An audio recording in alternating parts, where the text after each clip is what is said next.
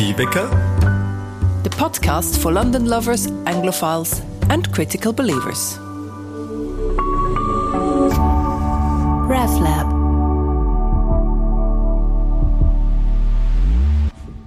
Welcome to a new episode of More Tea Vicar, the podcast for Anglophiles, London enthusiasts, and critical believers.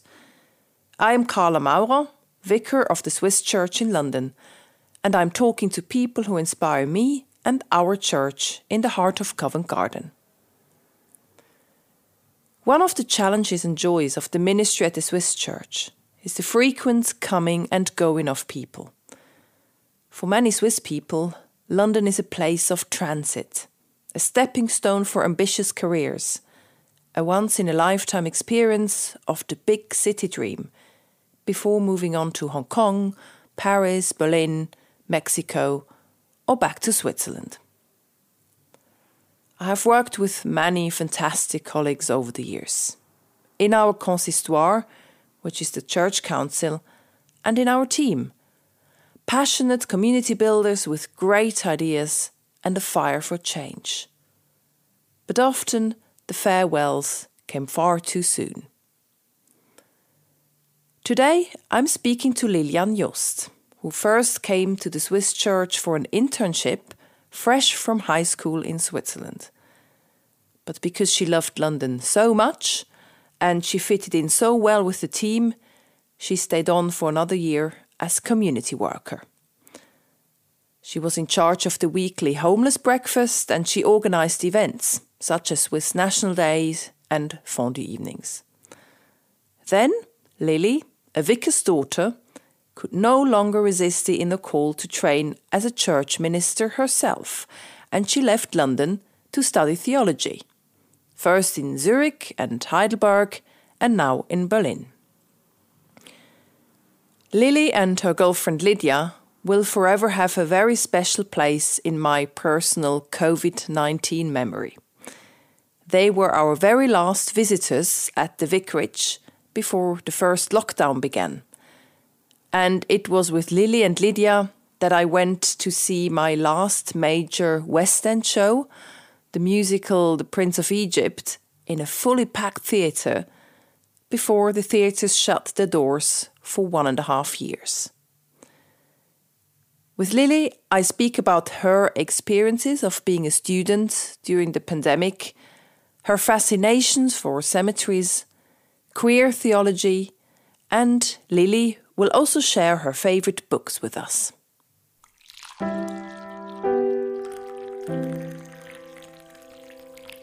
Hi, Lily. Hello. So today I'm talking to Lilian Jost. She is known as the former community worker of the Swiss Church, and she's now a student of theology in Berlin. Hi, Lily. Hi to Berlin. Hello. Welcome to my lovely little flat where I sit in my hallway because that's the only place where I can study. well, you have to describe it because uh, people can actually only hear it and not see it. So, where do you live? I live in Berlin in a little nice flat with my girlfriend, who's a student of theology as well.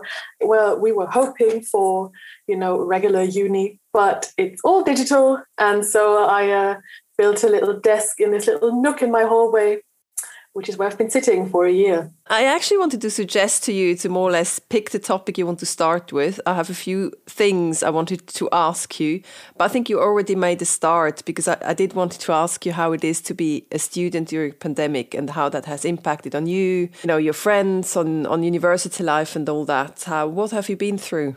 It's just, it's, it's COVID. I think everybody's had enough of it and everybody's had their fair share of difficulties. Um, I think we as students have kind of been neglected by politics in Germany. I think that's kind of what we've all been feeling the past months because um, we're not system relevant, as you say here. It seems that we're, as we're not producing wealth and money, we, we kind of been forgotten and unis have still not reopened. And the concepts are meager at least uh, at most. So, but we're, we're dealing with it, you know. No, I can imagine. I mean, you moved. I think you moved to Berlin only just before the pandemic started. Is that right? It was actually last summer, so we've already couple of months in, we were just very optimistic. oh my! You thought it's going to end in a few weeks' time. So it was a few months into the pandemic. You arrived in Berlin in a in a flat that you shared, two of you. Then what? I mean, usually you would have something like Freshers Week or some student parties to get to know each other. But how did your day to day look like when you moved to Berlin? Well, there wasn't really any Freshers Week, sadly. Um, but um, luckily I met some people through like you know Zoom courses. I, I made one or two friends, which is very nice. And like funnily enough, they live very close by. Even here in Berlin, my friends, my new friends are super close. It, it's just been a lot of sitting indoors and not being able to meet people, which is I think like a big part of uni is meeting people. Um, but I just tried to get to know Berlin, um, but not indoors, just outdoors. Like I've taken a lot of walks with cemeteries that's been nice. Cemeteries. Yes, I love cemeteries. What do you, what do you love about cemeteries? You know, I love Highgate Cemetery in London. I think it's one of the coolest places, and the cemeteries in Berlin are just full of history and um, full of you know interesting, intricate graves, and they're just like cooler parks because there's no people with dogs, no one is running. It's quiet. There's trees and there's benches. So do, do you go there to study sometimes? Yeah, when it was warming up. Yeah, sure. Yeah. So going back to your online classes, I'm just trying to um, get my head around how that works. So you are in a seminar online with lo loads of people. You see their faces on the screen, I presume. Yeah. Because you don't have those coffee breaks where you would meet people kind of more informally. So how does that work? Do you like someone particularly and then you message them and and have a more kind of private chat, informal chat, or how does that work to get to know someone? It is difficult. Um, I wish the professors would kind of like leave the Zoom rooms open after the course so that we could keep chatting, but usually they just either forget or are not aware of that possibility. So, really, um, usually we just click away and say goodbye like you would in a regular Zoom meeting. So, uh, yeah, doesn't really leave much room for human interaction. But we started a book club. We're, we're book clubbing some people from uni that I don't know yet. And we're doing that via Zoom as well. Okay. And so, do you have any? Can you meet up with with fellow students at the moment, or? It's getting more open, and we're meeting some new people today that we haven't met that's studying theology as well. So, um, maybe just to talk about theology in general, why do you study theology, and what are your plans looking forward? Oh, wow. Big question. Um, I think I study theology because it does combine my big interests like languages and history and philosophy and um, because I think I think that I that I'm good at it and I can offer something to it and to like the church where I'm going to be working in the future. And I think I did learn a lot, especially like at the Swiss church, about what church can be, and I think that did inspire me to, you know, stick with it.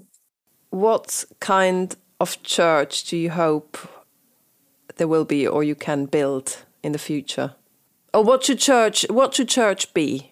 I think it's really nice when the people who are part of the church, like the, the congregation, actually feels like they're part of a congregation, feel like they're part of a community, and that they're able to, you know, ask questions and organize things themselves. And it's not just, you know, the vicar who organizes things for them. I think it's very cool when it's a more democratic um, club and a one that it's very open and very open for people from all paths of life. I think many people are you know, spiritual but not religious. And I and I hope that those people can maybe find a home in the church because I think community is something that is lacking from you know that sort of individualistic spirituality um, field. Or maybe it's even more important now than ever as we're coming out of this pandemic. Hopefully, at some point for good, um, to go back to real communities.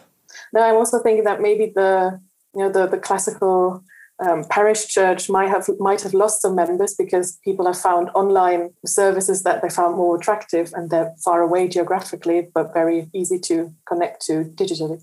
Well, how did you connect with church during the pandemic and during the lockdowns? I didn't really. they kind of lost me. well, I guess you study theology, so you're kind of in the middle of it anyway, in some ways. and I just had a lot of online classes, and I just couldn't do any more Zoom during my spare time, and I felt kind of bad about it. And I tried sometimes, but I just want real interaction. Well, you went to the cemetery. Yeah, well, that was good interaction. Your spiritual moments. Yeah. Well, you mentioned Highgate Cemetery, and one question I wanted to ask you are your memories of London and what you miss most about London, and maybe also about uh, the Swiss church. Well, I really miss London. I think I had a really good time, and I miss I miss my choir. I had a really cool choir, London International Choir, and I just think singing is such a good thing for community building. And I miss cool little office at the Swiss church overlooking the, the main um, space. That was really nice. I live in Berlin now, and Berlin is just as great. Um, but free museums, that was top notch London stuff. And maybe I have to mention as well that you and Lydia were our last visitors before the lockdown. And we went to see musical, The Prince of Egypt. Musicals, yes.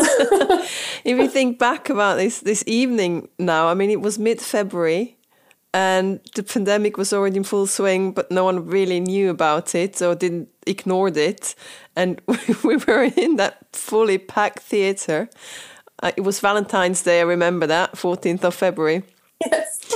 yeah, that was the last visit pre-pandemic. We, we heard on the news that there was the first COVID case in Brighton, and uh, we were kind of, you know, unaware. Little do we know, we were just kind of joking about it that now it's it's hit Europe. Last pre-pandemic memories. I also wanted to ask you about your favorite places in Switzerland.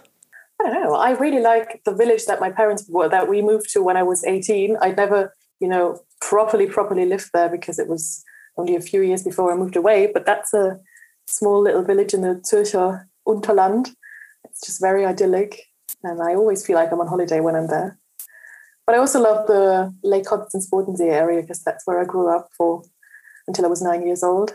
Um, and that's where my grandma still lives. And and of course your parents are vicars too. Did you always think that you would follow in like her path or was it more like oh no I never want to become a vicar and then somehow you ended up there anyway?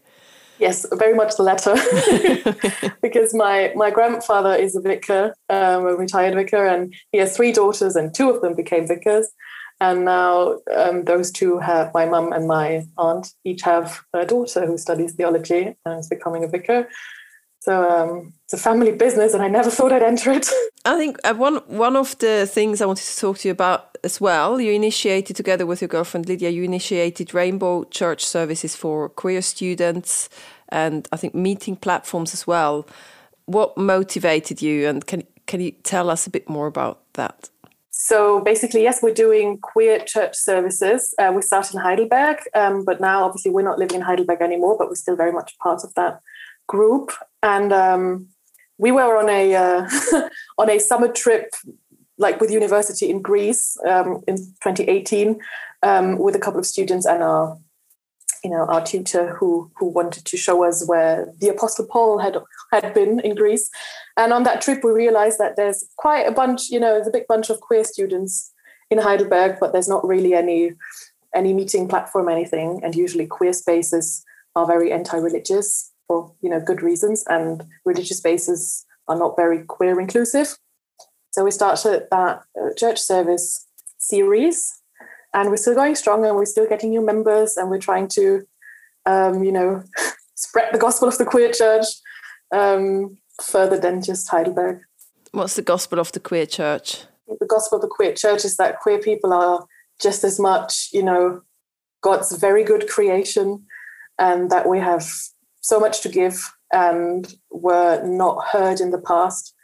And I just don't want queer kids to feel like they don't have a place in the church. And I think a lot of queer kids just feel that way. And I want them to maybe find us and see that we're here and we're queer and we're doing churchy stuff, and that's cool. And can you maybe just explain to, just to make sure that all our listeners know, what is queer? How do you define queer? Yeah, well, queer is an umbrella term um, meaning it doesn't, you know, there's not a identity that you have to have if you if you say you're queer. You can be, you know, any lesbian, gay, bisexual, transgender, intersex, asexual, uh, identify as anything pretty much but um, heterosexual and cisgender. Cisgender being where you identify with the gender that you were assigned at birth. Um, and queer is just a very big term that kind of invites people to come together. And in the rainbow services that you initiated, what did you do? Or how were they maybe also different, or how were they the same of, let's say, your standard Sunday morning service? Yeah, that was a, a big discussion in the beginning. How similar do we want to be to your regular Sunday morning service?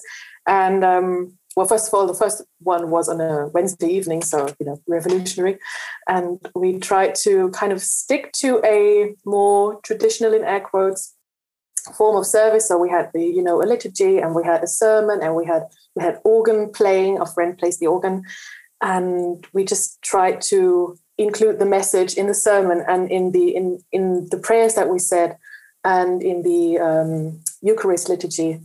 So, and we had, you know, rainbow flags everywhere, and everybody knew that we were queer and we said it. So, as a student of theology, future minister, being queer yourself, what would you say to people who who identify as queer and find there is no space for me in the church, or they struggle with faith, they struggle with God, or they think that's not for me? What is your message? I think that those feelings are extremely valid, and everybody has the right to feel that. And if somebody decides to, you know, not be a member of the organized church anymore, then I understand. I also hope that there's some people who realize that, you know, what what the Bible has to say or what religion and Christianity has to say is actually way more than what the old white men throughout history um, turned it into, and that all sorts of people are, you know, part of the body of Christ, and uh, that they're just as valid and beautiful and queer as everybody else. And what can church communities do to be more inclusive? I think you can um, have confirmation age, or even for, for children, you can talk about openly talk about inclusive uh, subjects, not just queerness, but also like do anti-racist work and anti-ableist work. Just be really inclusive and and open. And um, you can have queer church services, and you can, as a as a vicar, or as a minister, or as someone working in the church, like signal openly that that you're there for people to talk to because maybe sometimes a vicar is very open but doesn't just ever um, declare it openly and so maybe queer church members are still scared even though they have nothing to worry about I asked you to bring a few book tips, your some of your favorite books, to the podcast to introduce to our listeners. Uh, do you have a small reading list you can give us? Yes, I uh, do. There's um, I've got a few. You maybe you may have to stop me because I love reading.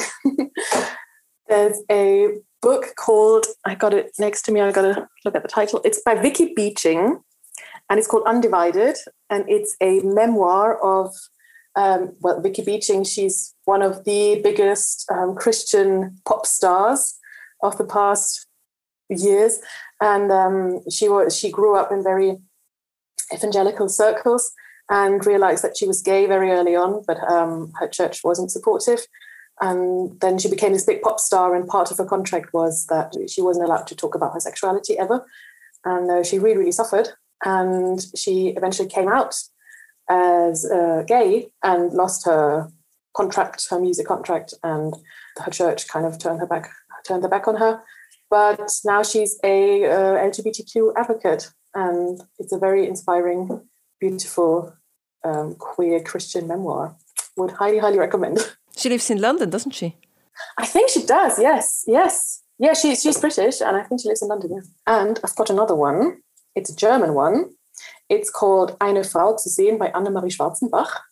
And Annemarie Schwarzenbach, some might be familiar with her. She lived in the early 20th century and uh, grew up in quite a wealthy family, and then lived in in I think the Democratic Republic of Congo for a while. And I think she was like a um, a travel photographer and writer.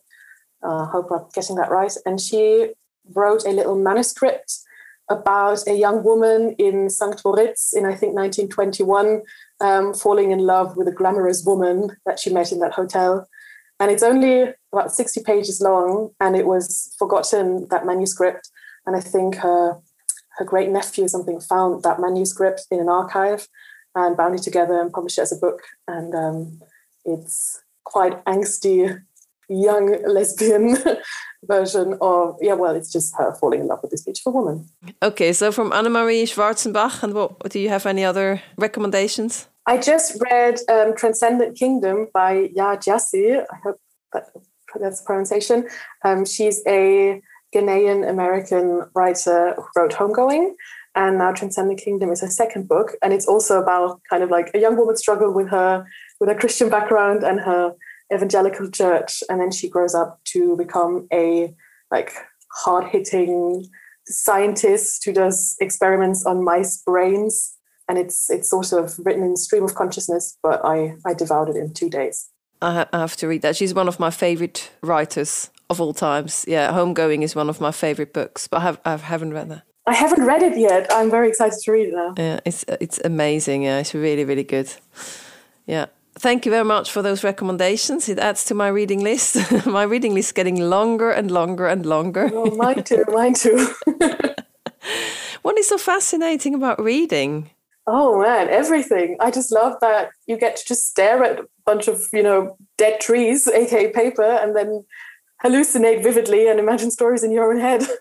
Do you ever read um, on an electronic device or paper books? Yeah, I do sometimes. I prefer kind of like physical books, but I I'm listening to lots and lots of audiobooks recently, and I think everybody who says that audiobooks don't count, they're wrong. Can you concentrate the same when you listen to audiobooks? Yeah, I, I can I can even do stuff like while I'm listening to audiobooks, so that's even better. I think reading saved us through the pandemic somehow. Yes, definitely. And what are you reading in the book club? We're now starting to read Untamed. It's a feminist memoir as well. And so we're not reading theology books. That was the aim of the book club.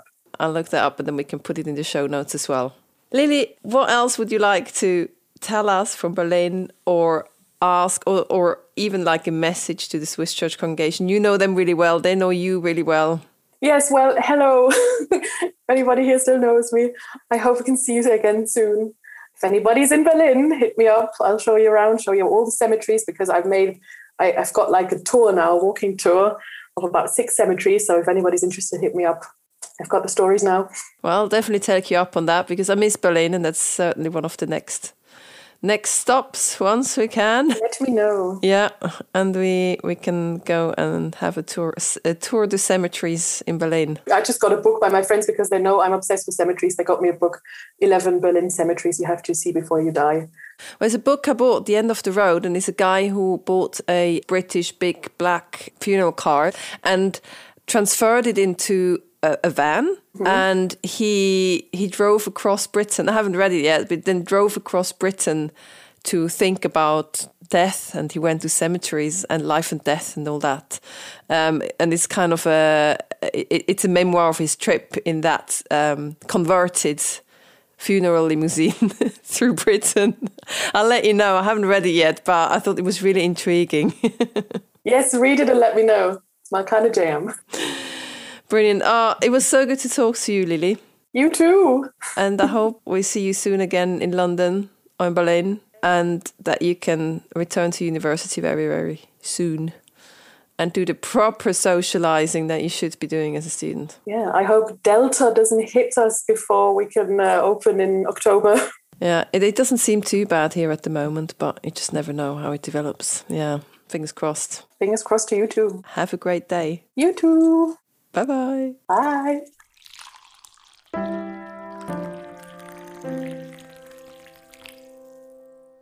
You can find Lily's book recommendations in the show notes. And if you would like to know more about the Swiss Church, visit www.swisschurchlondon.org.uk. Or you can follow us on Instagram at Swiss Church London or at Swiss Church Vicar, and you will find us also on Facebook. Thank you for listening in today, and we will be back soon with more episodes of More Tea Vicar.